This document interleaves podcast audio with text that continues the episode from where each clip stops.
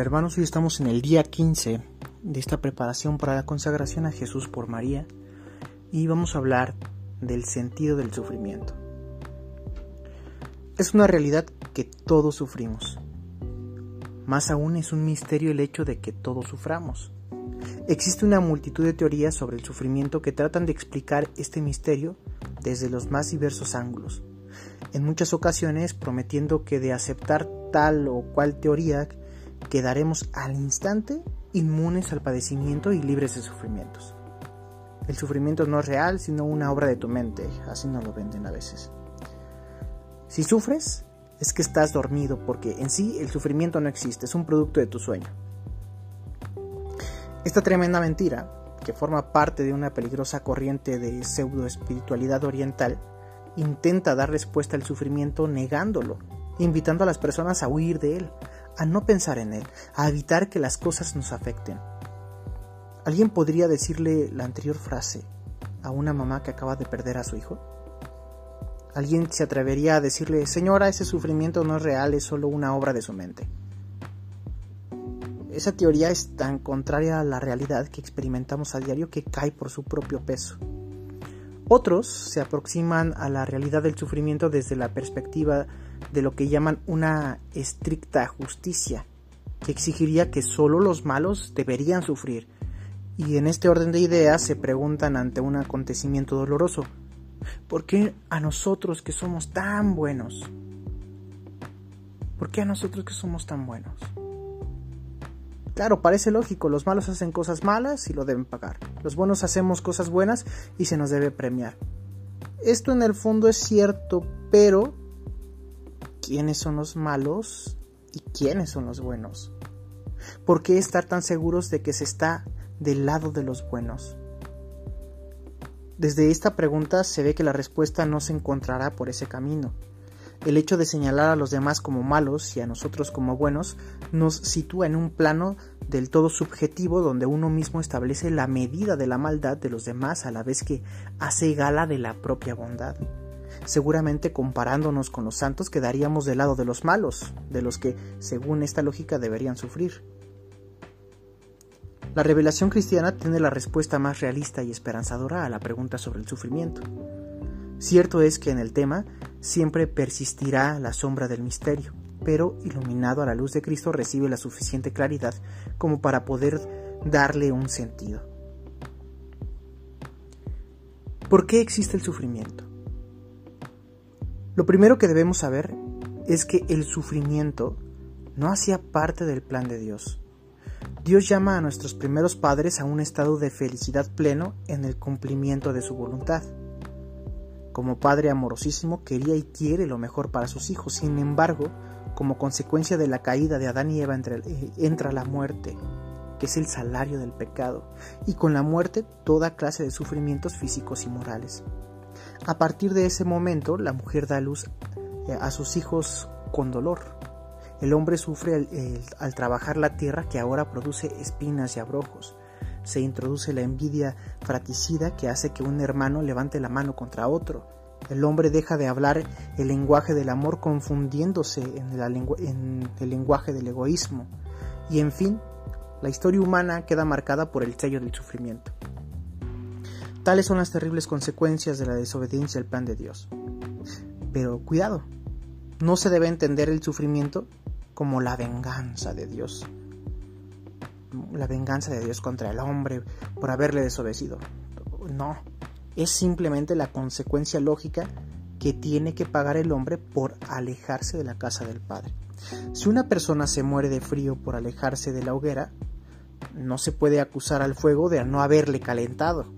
Así el hombre se alejó de Dios, que es la suma bondad y verdad, y todo lo bueno y verdadero se alejó de él.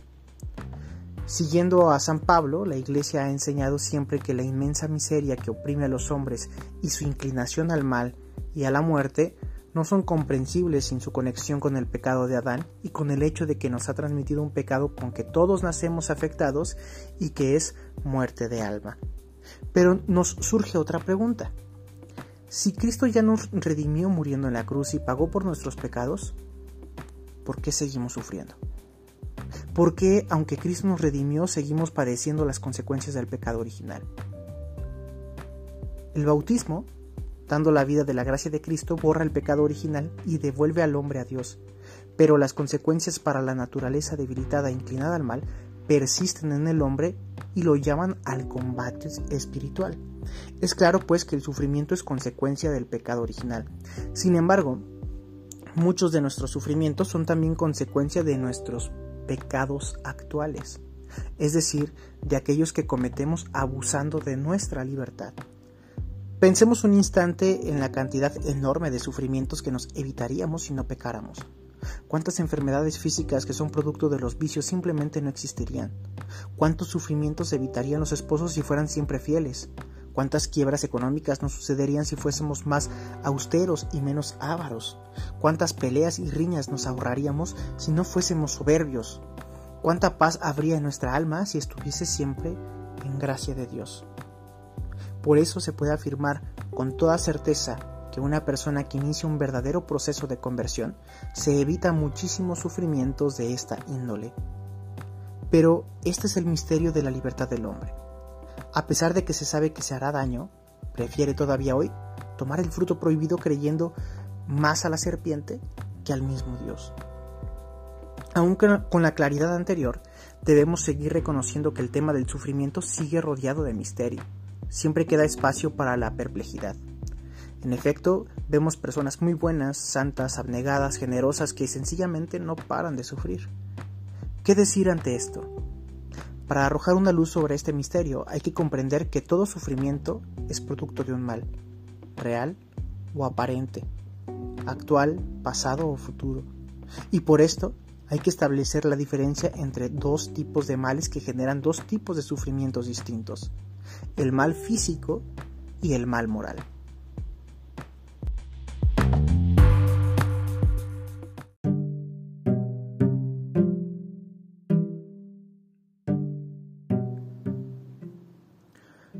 Dos tipos de males.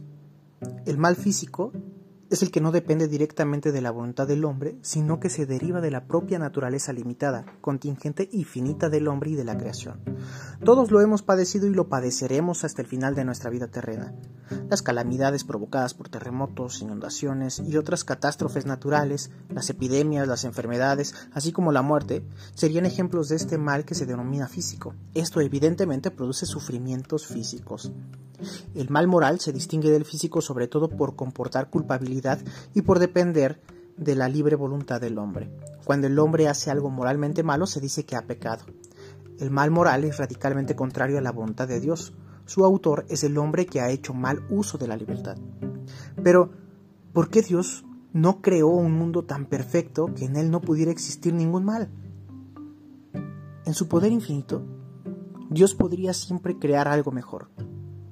Sin embargo, en su sabiduría y bondad infinitas, Dios quiso libremente crear un mundo en estado de vía hacia su perfección última. Este devenir trae consigo, en el designio de Dios, junto con la aparición de ciertos seres, la desaparición de otros. Junto con lo más perfecto, lo menos perfecto. Junto con las construcciones de la naturaleza, también las destrucciones. Por tanto, con el bien físico existe también el mal físico, mientras la creación no haya alcanzado su perfección. Los ángeles y los hombres, criaturas inteligentes y libres, deben caminar hacia su destino último por elección libre y amor de preferencia. Por ello pueden desviarse. De hecho, pecaron, y fue así como el mal moral entró en el mundo, incomparablemente más grave que el mal físico. Dios no es de ninguna manera, ni directa ni indirectamente, la causa del mal moral. Bajo esta consideración podemos decir lo siguiente.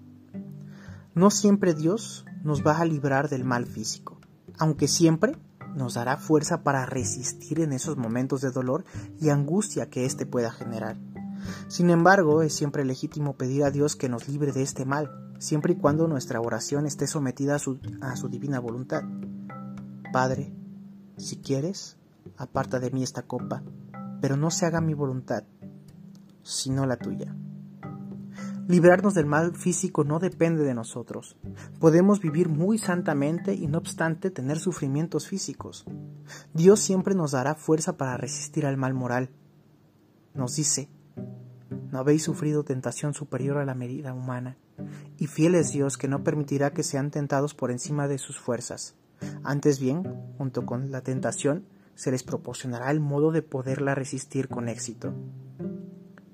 Librarnos del mal moral depende de nosotros. Esta lucha contra el mal moral determinará nuestra vida eterna.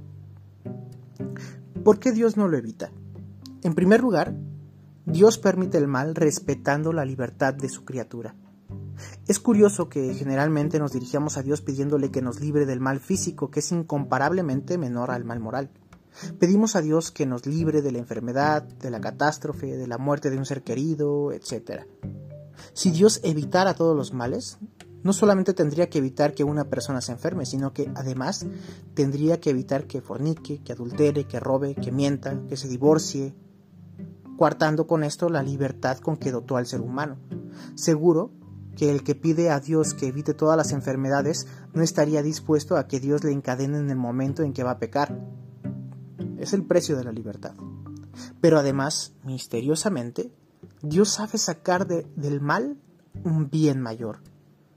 Porque el Dios Todopoderoso, por ser soberanamente bueno, no permitiría jamás que en sus obras existiera algún mal, si Él no fuera suficientemente poderoso y bueno para hacer surgir un bien del mismo mal.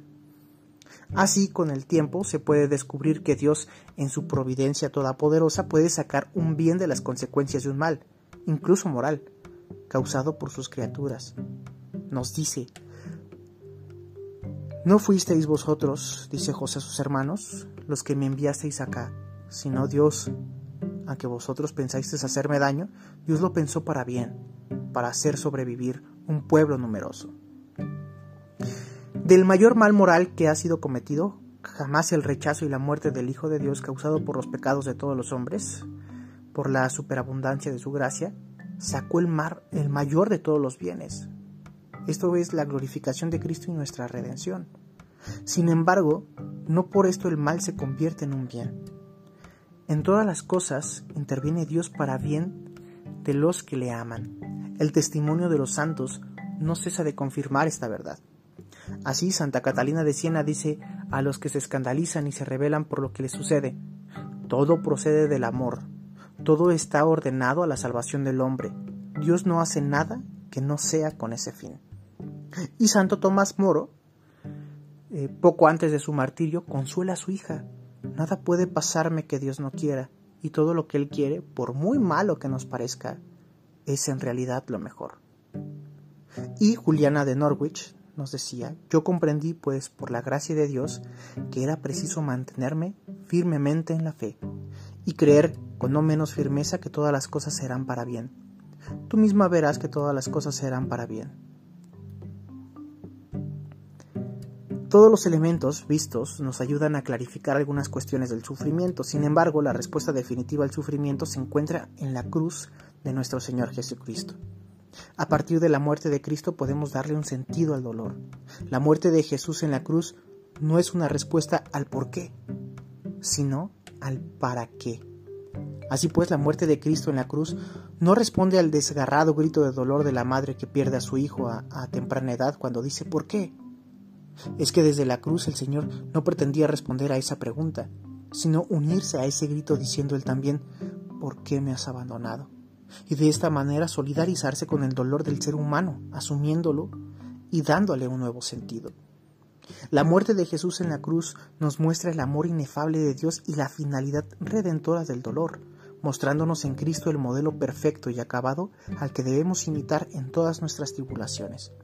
El Hijo de Dios, que a precio de la pasión más cruel y de la muerte más atroz nos, redime del pecado, nos llama a una vida nueva y nos abre las puertas del cielo, nos enseña que el sufrimiento es un medio de purificación y de elevación moral, un medio para alcanzar y poseer la verdadera felicidad. Cristo, que elevado sobre la tierra en la cruz atrae así a toda la humanidad y le conquista para siempre el corazón. Nos hace comprender todo el profundo significado de las palabras evangélicas que proclaman bienaventurados a los que lloran y son perseguidos. Gracias a la muerte de Jesús en la cruz, tenemos el modelo que nos enseña a sufrir con paciencia. Pero todavía hay un sentido mayor del dolor, pues en Cristo el sufrimiento ofrecido al Padre tiene valor redentor Así pues, Cristo no responde directamente ni en abstracto a esta pregunta humana sobre el sentido del sufrimiento. El hombre percibe su respuesta salvífica a medida que él mismo se convierte en partícipe de los sufrimientos de Cristo. La respuesta que llega mediante esta participación es, una llamada. Sígueme. Ven. Toma parte con tu sufrimiento en esta obra de salvación del mundo, que se realiza a través de mi sufrimiento, por medio de mi cruz. Por eso, ante el enigma del dolor, los cristianos podemos decir un decidido hágase Señor tu voluntad y repetir con Jesús, Padre mío, si es posible que pase de mí este cáliz. Sin embargo, no se haga como yo quiero, sino como tú quieres. En ese sentido, cuando se ofrece cualquier sufrimiento a Dios uniéndolo a la cruz de nuestro Señor Jesucristo, este sufrimiento adquiere un valor redentor. Es como si el Padre Celestial viera a su Hijo Jesús sufriendo en nosotros. De esta manera podemos decir con San Pablo, completo en mi cuerpo lo que falta a la tribulación de Cristo en favor de su cuerpo que es la Iglesia. Quien sufre unido a Cristo se configura con Cristo y de esta forma puede misteriosamente cooperar en la salvación de las almas.